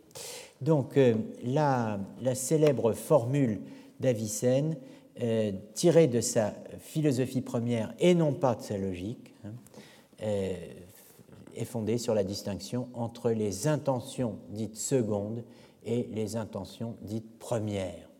Donc les, intentions secondes, euh, c'est en gros tout ce qui relève du métalangage de la discipline logique, la distinction sujet-prédicat, universel singulier, etc alors que les intentions premières, c'est tout ce qui a trait à la structure essentielle des choses, au quod quid est, à la quidité. Donc là, le sujet de la logique, c'est les intentions secondes s'ajoutant aux intentions premières. Intention est la traduction latine, intentio, du euh, mot arabe mahana, qui euh, traduisait le grec logos, n'est-ce pas? Donc, euh, quand vous trouvez intentiones, intention première, intention seconde, pensez que vous avez affaire à des noémata, des noèmes, et pas à un vouloir dire ou à une intention morale, même si par la suite les choses peuvent se brouiller un peu. Alors, le, voilà le, passage de la Philosophia Prima 1-2, Subjectum vero logique sicut scisti, le sujet de la logique comme tu le sais, comme tu as pu le savoir. Donc en fait, à chaque fois que vous trouvez ça chez Avicenne, c'est qu'il fait référence à ce qu'on a établi à un stade antérieur de euh, sa grande construction encyclopédique. Et euh, donc le Sikutskisti, là, euh, fait référence à la logique. Donc le sujet de la logique, ce sont les intentions intelligées en second lieu qui viennent s'ajouter aux intentions, c'est-à-dire aux noemata intelligées en premier lieu. Secundum hoc quod pereas, selon que, grâce à elles, par leur truchement, pervenitur de cognito ad incognitum, on parvient du connu à l'inconnu, et non pas en tant que celle-ci ces fameuses intentiones seraient intelligibles ou auraient un être intelligé. Ce n'est pas ça qui nous intéresse en logique. Hein. Ce qui nous intéresse en logique, c'est vraiment de euh, passer du connu à l'inconnu. Alors, euh, le Sikutskisti, euh, on a souvent dit que la définition de la logique comme la science qui ajoute les intentions secondes, les concepts seconds, les métalinguistiques aux concepts premiers, eh bien, euh, a souvent dit qu'elle se trouvait dans la logique à cause du Sikutskisti. Non, ce n'est pas du tout ça qui se trouve dans la logique. Ce qui se trouve dans la logique, c'est la partie en rouge dans ma citation, c'est-à-dire la référence au passage du des cognito ad incognitum, euh, n'en déplaise à même quelques grands maîtres essarts du XIVe siècle, comme un certain Raoul Le Breton, Radulfus Brito, qui est le dernier grand logicien parisien du XIVe siècle, euh, qui euh, écrit, enfin 13e, 14e, c'est vraiment l'apogée, disons, de, la logique parisienne, qui écrit dans le proème, l'introduction de ses questions sur les premiers analytiques d'Aristote, la logique a trait aux intentiones secundae adjuncte primis, secundum avicenam in logica. Eh bien, non, ça n'y est pas. Alors, dernier point, une distinction scolaire n'est pas un stéréotype inerte. La distinction entre la connaissance sensitive et la connaissance intellective dont nous sommes partis en suivant Heidegger et euh, le fameux paragraphe 7 de Sein und Zeit à propos de euh, l'opération apophantique décrite par Foucault. La distinction entre connaissance sensitive et connaissance intellective, excusez-moi, où s'inscrit notre opération bipartite-tripartite, nos deux ou trois opérations de l'intellect, se trouve mobilisée tout au long du Moyen Âge dans divers contextes, sous des formes renouvelées, parfois originales. C'est le cas euh, dans un document du XIVe siècle où l'on voit apparaître une terminologie originale. Le, ce texte c'est tiré de la correspondance entre un certain Gilles Dufoin et euh, un des grands euh, esprits du XIVe siècle, qui n'a pas eu euh, évidemment la carrière qu'il aurait méritée, puisqu'il a été très vite condamné et euh, interdit d'enseignement, n'est-ce pas Nicolas d'Autrecourt. Et le, texte ici, que je, mets sous vos yeux, est tiré d'un ouvrage de Christophe Grelard qui a édité euh, tout le dossier de la condamnation de Nicolas d'Autrecourt et de euh, sa correspondance avec Bernard d'Arezzo et Gilles Dufoin euh, dans ce très beau volume, petit volume intitulé Croire et savoir les principes de la connaissance selon Nicolas d'Autrecourt. Et voici ce que dit le texte. La connaissance intellective est double. Apprehensio duplex est, l'appréhension simple, n'est-ce pas, est, double en fait. Euh, la connaissance intellective est double, excusez-moi, l'appréhension euh, simple et euh, la, composition et la division. Mais l'appréhension simple, n'est-ce pas, a deux modes, c'est là que je veux en venir.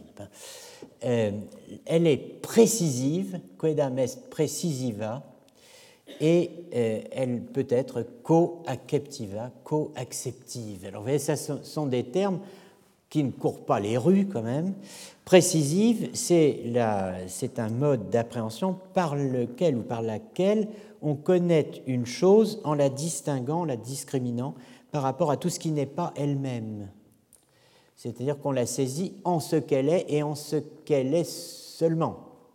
Et euh, en la, distinguant de tout ce qui n'est pas elle. Alors, ce qui n'est pas elle, c'est par exemple des accidents qui s'attacheraient à elle de l'extérieur. Euh, la, connaissance précisive, par exemple, de, l'homme euh, ne comporte pas cheveux bouclés ou pas, vous voyez, ou blond, ou brun, enfin bon, etc c'est un accident qui s'attache de l'extérieur, qui n'est pas, euh, euh, pas ce qu'est, enfin qui ne correspond pas à ce qu'est la chose. L'autre est plus complète, et là c'est très intéressant, c'est par elle qu'une chose est appréhendée par une impréhension simple et intelligée, donc saisie comme telle, tandis qu'une autre chose est co-intelligée par la même appréhension simple. C'est-à-dire dans le même acte d'appréhension ou de saisie simple, deux, au fond, il y a deux saisies qui s'opèrent. Euh, en raison de la dépendance ou de l'attribution d'une chose à une autre. Alors, euh, ça paraît un peu crypté, euh, et ça l'est beaucoup moins si on, pense à, si on prend un exemple, par exemple une relation. Hein, dans la saisie d'une relation, c'est par le même acte d'intellection que vous intelligez et co-intelligez à la fois la relation et le terme corrélatif euh, de euh, la euh, relation. Par exemple, la relation de A à B, il n'y a pas deux intellections successives, l'une pour penser et vous donner la relation, et l'autre les termes de la relation. Le, le corrélatif du premier relatif de la relation vous est donné dans le même acte d'appréhension que la relation elle-même. Voilà ce que c'est qu'une co-acception, hein, une co-saisie. Il n'est pas nécessaire qu'il y ait une intellection de la relation et une autre du terme de la relation. les deux sont euh, co-intelligé dans la même appréhension simple. Donc les, les, choses, enfin si j'ose dire, les, les, distinctions euh, scolaires, vous voyez, évoluent et peuvent se, charger de, de, euh, de, précisions, de détails euh, de plus en plus fins. Alors, je, ben, je, vais continuer comme la semaine dernière, et puis, parce que faire maintenant une pause n'aurait plus grand sens. Donc, je vais revenir à Heidegger dans un ultime effort sur le pur Noéin. Est vrai au sens le plus pur et le plus originel. Autrement dit, découvre sans jamais pouvoir recouvrir. Est vrai donc en ce sens le pur Noéin, l'accueil purement et simplement considératif des déterminations d'être les plus simples de l'étang comme tel. Alors ce jargon n'est-ce pas, l'accueil purement et simplement considératif des déterminations d'être les plus simples de l'étang comme tel, pensez au quod quid est, pensez à l'essence, pensez à l'essence en elle-même, pensez aux intelligibles premiers, pensez aux, euh, indivisibles objets d'intellection. Bon. Mais euh, ce qui est intéressant, c'est ce qu'il faut noter dans cette phrase, c'est que le pur Noein, l'accueil purement et simplement considératif des déterminations d'être les plus simples de l'étant comme tel, autrement dit notre première opération de l'intellect, hein, eh bien ce Noein ne peut jamais recouvrir, il ne peut jamais être faux. Ce qu'il découvre, il ne peut pas le recouvrir. Il découvre sans pouvoir recouvrir. Ce Noein ne peut jamais recouvrir, jamais être faux, il peut tout au plus être agnoein, non-accueil, ne pas suffire à l'accès pur et simple, à l'accès adéquat. Alors que signifie ce non-accueil, cet agnoein Ce n'est pas dit dans le passage du De Anima, mais c'est dit dans le texte de métaphysique Theta 10 un des textes, un des deux textes sur lesquels Jacques Bouvresse a fondé sa critique de la réduction de la euh, foucalienne, la réduction foucalienne de la vérité au dire vrai, n'est-ce pas, et euh, de l'être vrai à la véridiction, avec la fameuse phrase de Theta 10 1051b 7 10 que vous avez certainement encore en mémoire. Ce n'est pas parce que nous pensons d'une manière vraie que tu es blanc, que tu es blanc, mais c'est parce que tu es blanc qu'en disant que tu l'es, nous disons la vérité. Vous vous rappelez cette, cette phrase autour de laquelle euh, tout un propos euh, était construit. Eh bien, je, crois qu'il nous faut revisiter maintenant euh, ces textes, les textes de la controverse, et voir si nous pouvons avancer un peu dans cette controverse et non pas arbitrer, mais acquérir une, une vision plus, euh, plus adéquate de ce qui est en jeu dans euh, cette discussion. Donc, il faut reprendre métaphysique θ 10. Dans ce texte, il est question de la manière dont l'être et le non-être se disent. Bon, alors, euh, vous voyez, ça ne va pas être drôle. Hein. Comment euh, se disent l'être et le non-être? Eh bien, euh, de trois façons, dit θ 10. L'être et le non-être se disent d'abord selon les différents types de catégories. Donc nous avons référence ici très précise, non seulement à la première opération de l'intellect, mais aussi au traité sur les catégories hein, qui euh, correspondaient à cela. Ils se disent ensuite selon la puissance ou l'acte de ces catégories ou selon leur contraire. Et enfin, en troisième lieu, selon le vrai et le faux. Donc l'être et le non-être se disent en troisième lieu selon le vrai et le faux, au sens le plus propre de ces termes, traduit tricot. donc au sens le plus propre des termes vrai et faux. Ce qui est développé dans le. Alors, on, discutera la traduction de Theta 10, hein, puisqu'elle est en fait. ce texte-là, euh, si vous voulez, est le texte sur lequel Heidegger fonde toute sa, critique de l'interprétation d'Aristote, qui veut faire d'Aristote un théoricien de la vérité-correspondance, euh, professant une théorie selon laquelle le lieu euh, originel de la vérité serait la proposition. Donc euh, c'est très important ce texte-là. Alors, ce qui est développé dans le passage de θ 10, donc, c'est le troisième sens, selon le vrai et le faux. L'être et le non-être se disent autre, selon le vrai et le faux. Donc, du coup, Aristote va traiter deux questions à la fois et qui sont corrélées. Qu'est-ce qu'être ou n'être pas et qu'est-ce que le vrai et le faux? Mais il ne le fait pas euh, en général. Il le fait, et là, alors la traduction de Tricot euh, est évidemment euh, très particulière, la vérité ou la fausseté dépend du côté des objets. Donc on est, déjà dans une traduction, si vous voulez, où, on a introduit la distinction sujet-objet, et euh, de toute façon on est en plein langage moderne. Rien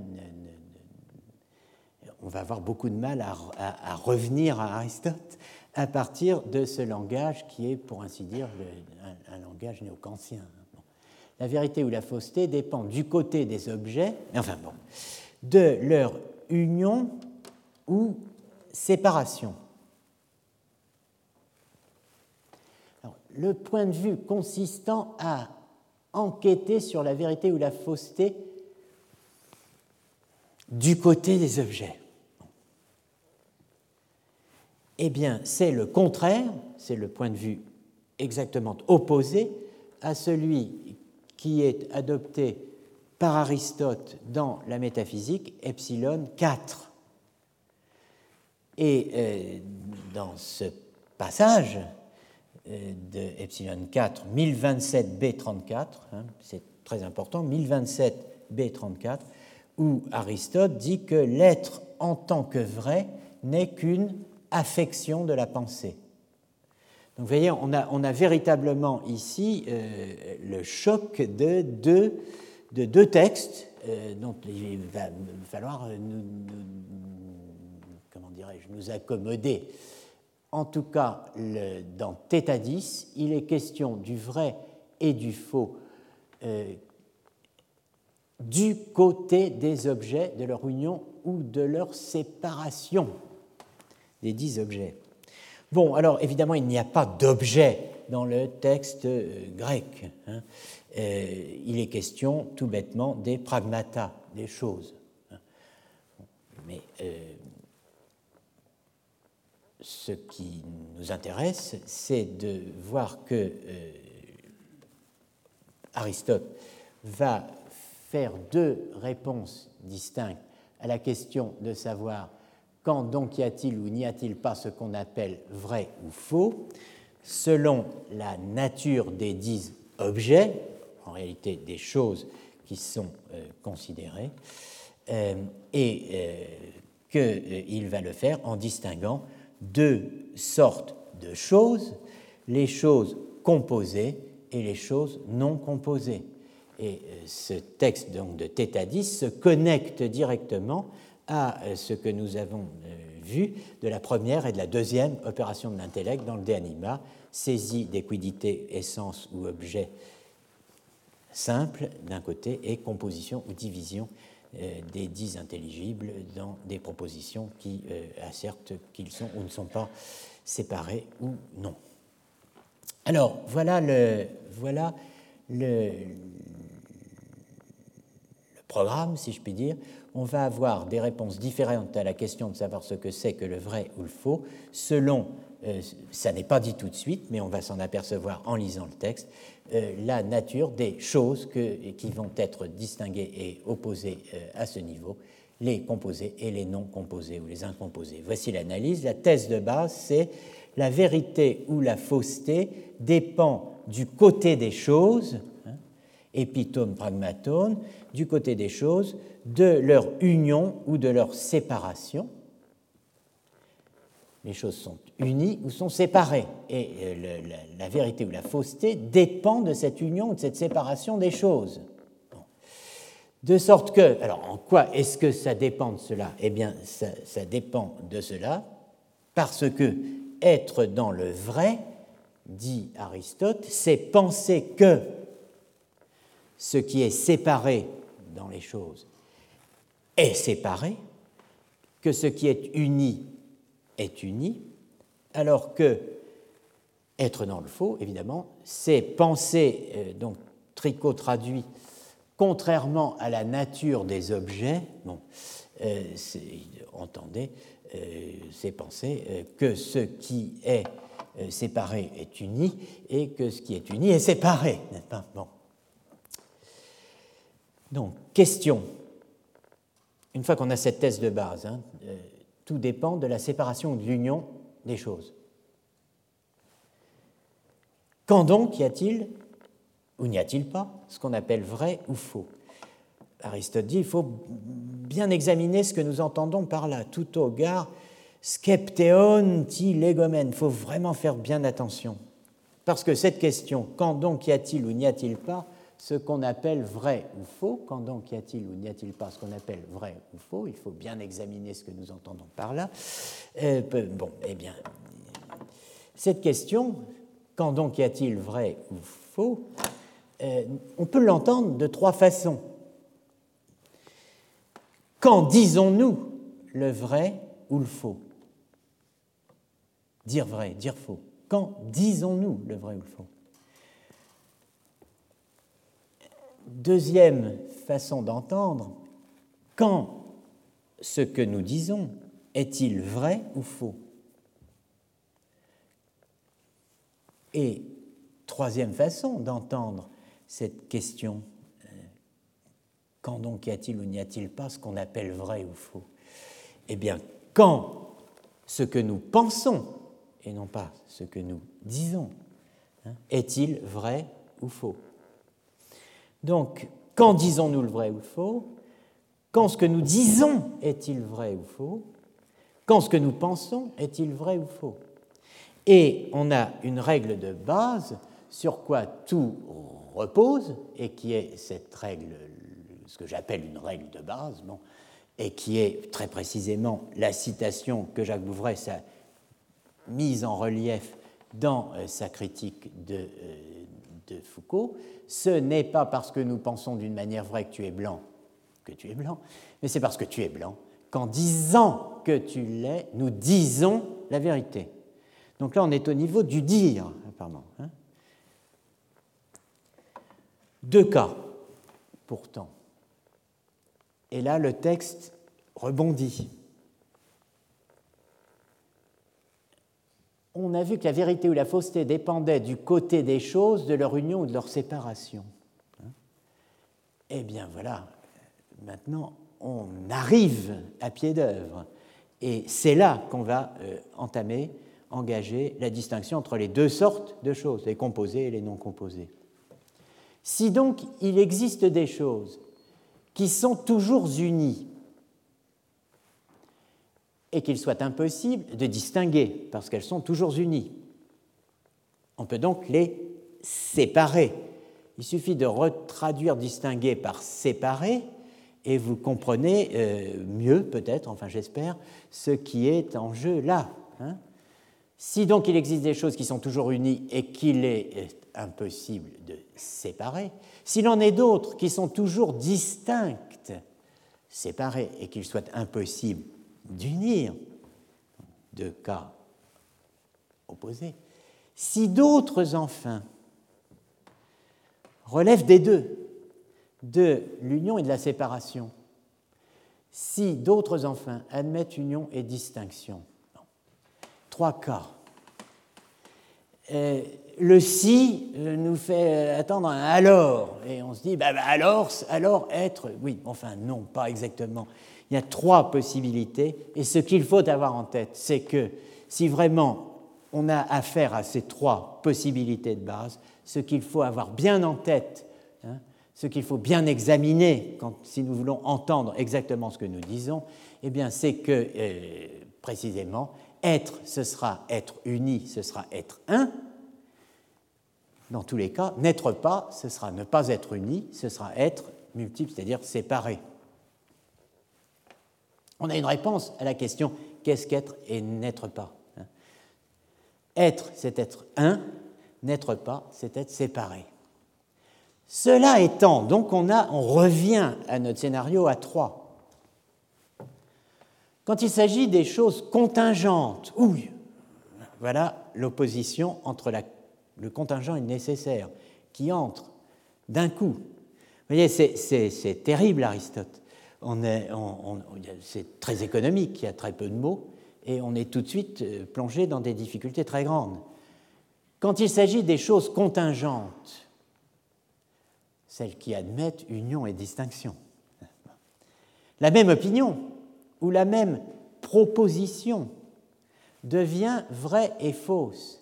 Et il est possible qu'elle dise le vrai à un moment donné, quand si elle dit que ce qui est séparé à un moment donné est séparé, et qu'elle dise le faux à un autre moment, si elle dit qu'est séparé à cet autre moment, ce qui est uni, puisque euh, précisément quand il s'agit des choses contingentes, il peut y avoir union à l'instant t, distinction à l'instant t plus 1.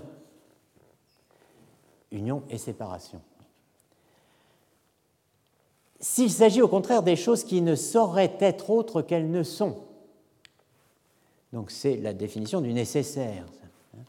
La même opinion ne devient pas tantôt vraie tantôt fausse, mais les mêmes sont éternellement vraies ou fausses une même opinion ou proposition peut dire le vrai à un moment, le faux à un autre, quand ce qui est uni à un moment ne l'est plus à un autre.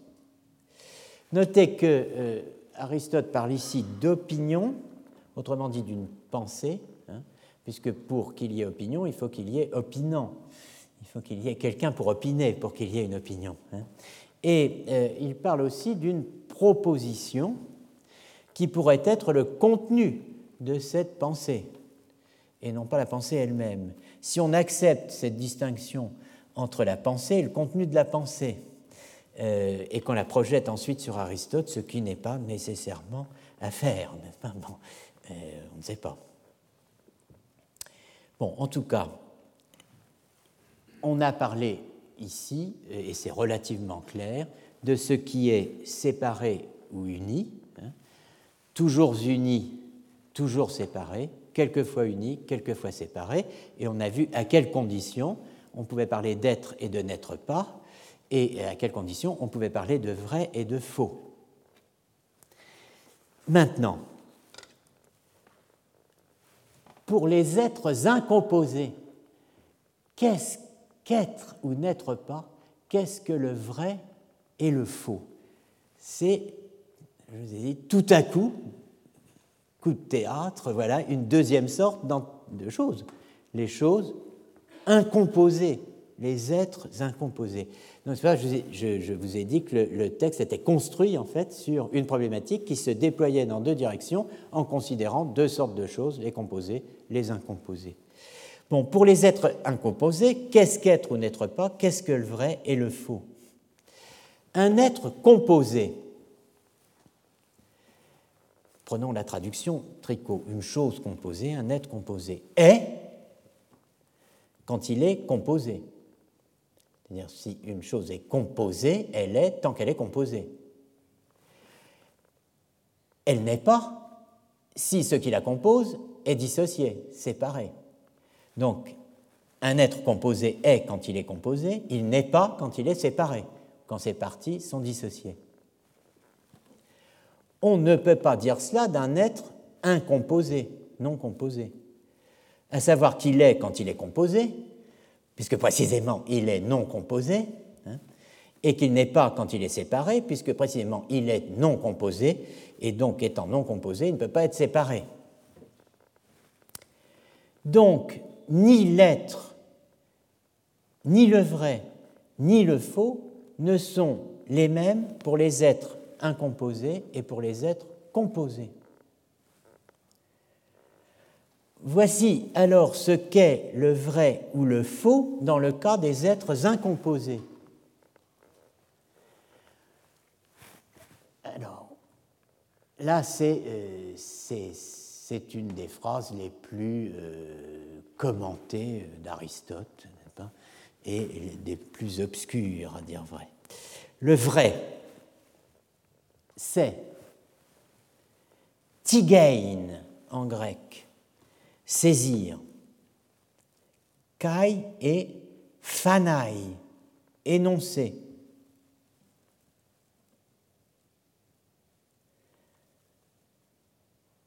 Entre parenthèses, car, dit, euh, alors, saisir, c'est quasiment, c'est, bon, c'est, un, un, rapport direct, quasi intuitif. Hein, touché quasiment hein, par l'esprit. Hein. Et, c'est, désigné, fanaï. Entre parenthèses, ne confondez pas affirmation et énonciation. Cataphasis, affirmation, et simple phasis, énonciation. Ce n'est pas la même chose. Alors, le vrai, donc, dans le cas des incomposés, c'est tigein et, et fanaï. Hein. C'est saisir et, désigner. Ce n'est pas affirmer, on n'affirme rien, on saisit. Et, eh bien, cela, c'est connaître d'une certaine façon. Ignorer, ne pas connaître, être dans le faux, c'est quoi? C'est agnoein, c'est ne pas saisir en fait.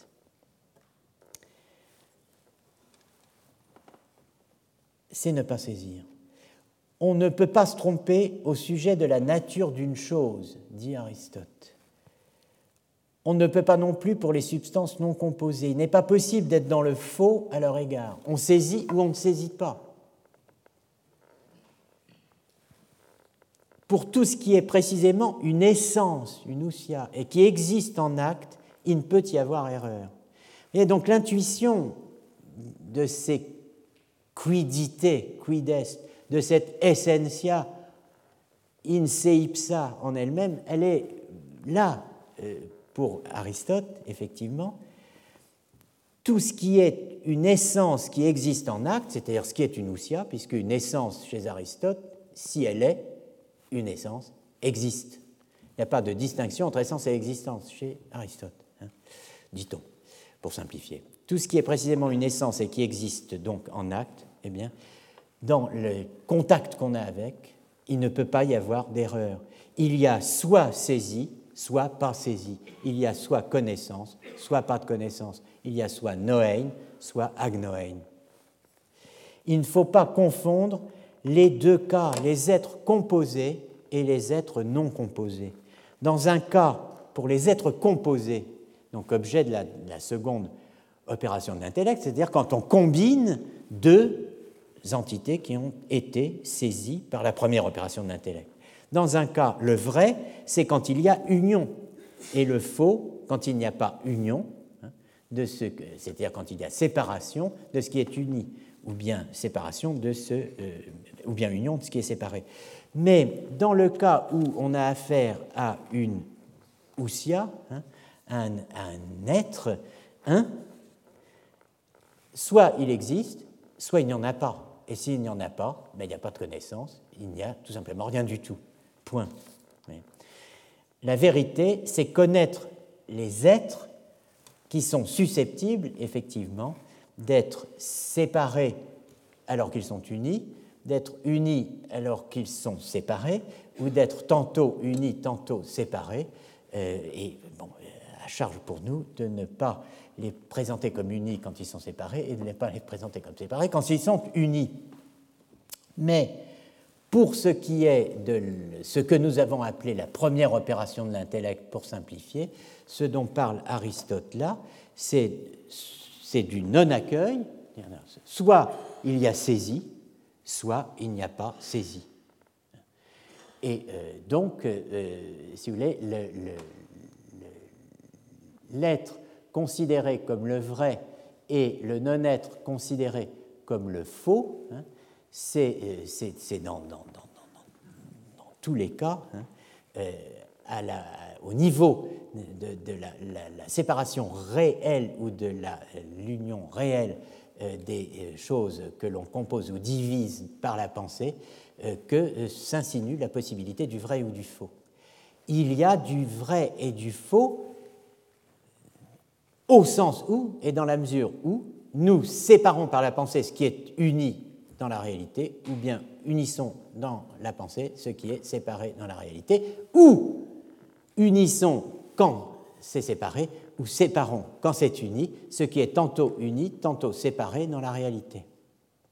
Donc j'ai dû, euh, si vous voulez, introduire des expressions comme dans la réalité, ce, qui est, ce, qui est, déjà beaucoup. Mais en fait, euh, si on s'en tenait à, cette extraordinaire à la fois indétermination et précision du mot chose, bon, ce serait peut-être plus clair. Je ne sais pas. Il nous reste deux petites remarques à faire. L'origine du faux selon Heidegger. D'où vient le faux? Quel est le lieu du faux? Nous reprenons notre pur Noël.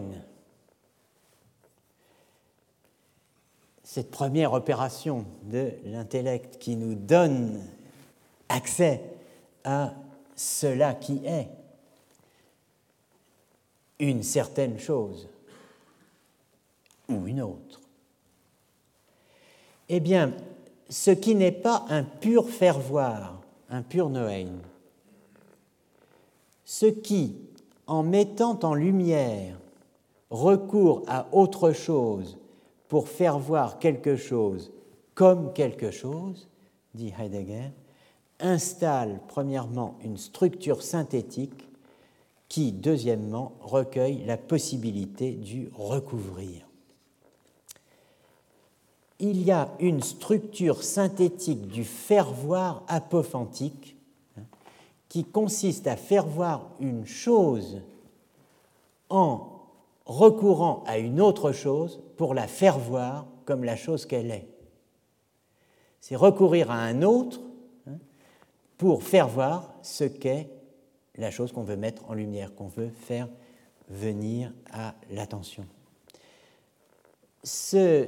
Faire voir qui met en lumière en recourant à autre chose pour faire voir quelque chose comme quelque chose, hein, c'est Laufweisende sehen lassen, en anglais indicative showing something as, selon la traduction de euh, Sheehan euh, de l'expression de Heidegger, Aufweisende sehen lassen.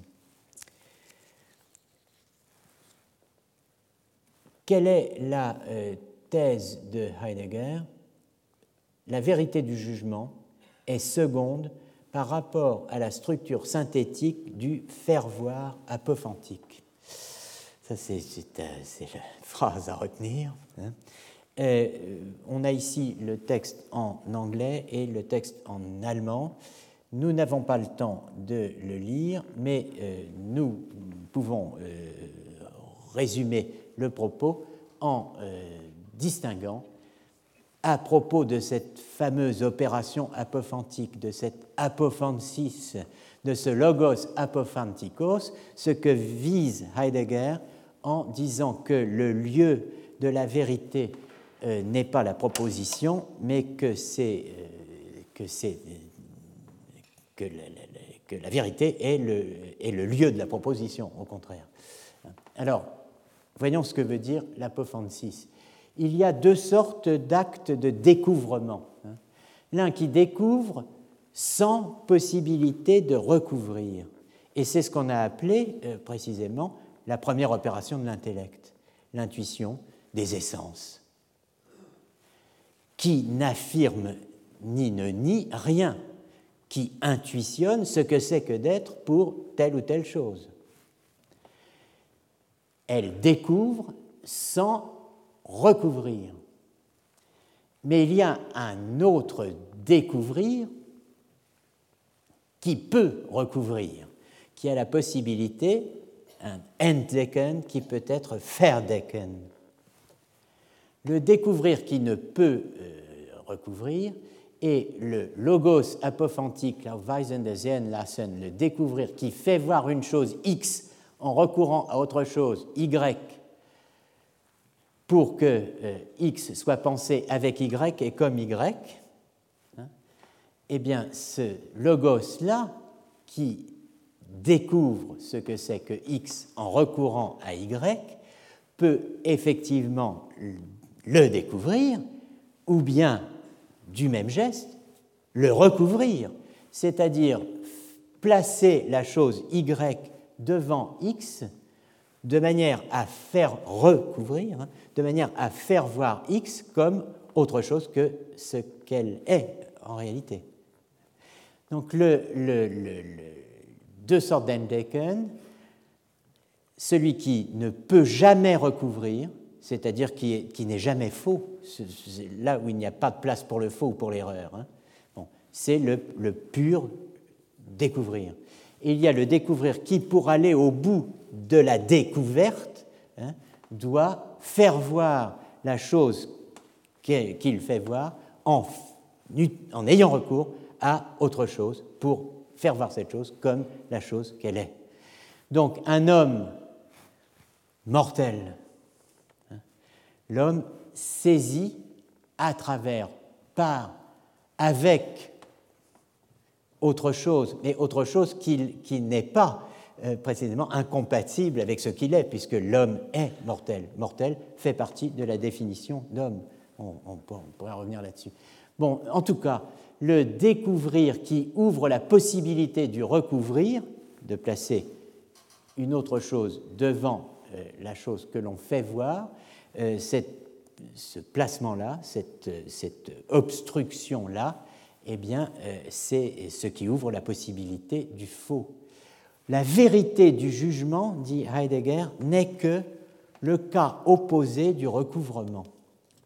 Donc la vérité du jugement est vraiment seconde hein, par rapport à cette, possibilité euh, qui est celle du logos apophantikos, qui euh, consiste à montrer une chose en la montrant avec autre chose pour la montrer comme quelque chose.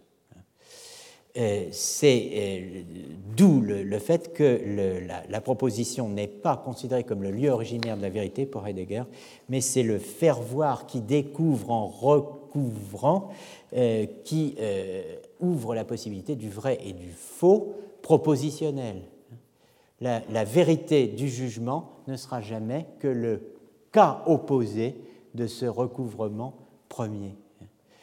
Bien, donc l'opération euh, apophantique décrite par, euh, Foucault, la déconstruction dont je n'ai donné qu'une petite partie ici de la théorie aristotélicienne de la vérité, une partie des analyses consacrées au logos apophantikos dans le cours de Heidegger de 1925 resterait à conduire et euh, il nous laisse avec quelques problèmes cruels, intéressants, pesants, difficiles à examiner en médiéviste. Nous y viendrons la semaine prochaine précisément en euh, nous rendant attentifs à un élément euh, central qui est que Heidegger, lisant le Péri-Herménéas, interprète l'élément grec du Périherménéas en faisant intervenir un autre texte d'Aristote, le De Anima. Et euh, nous verrons que, ce faisant, il ne fait que mettre ses pas, dans, contrairement à ce qu'il pourrait imaginer, dans la, ceux de la tradition. Voilà, je m'arrête là et vous prie de bien vouloir m'excuser pour ne pas avoir fait de pause. Retrouvez tous les contenus du Collège de France sur www.colège-2-france.fr.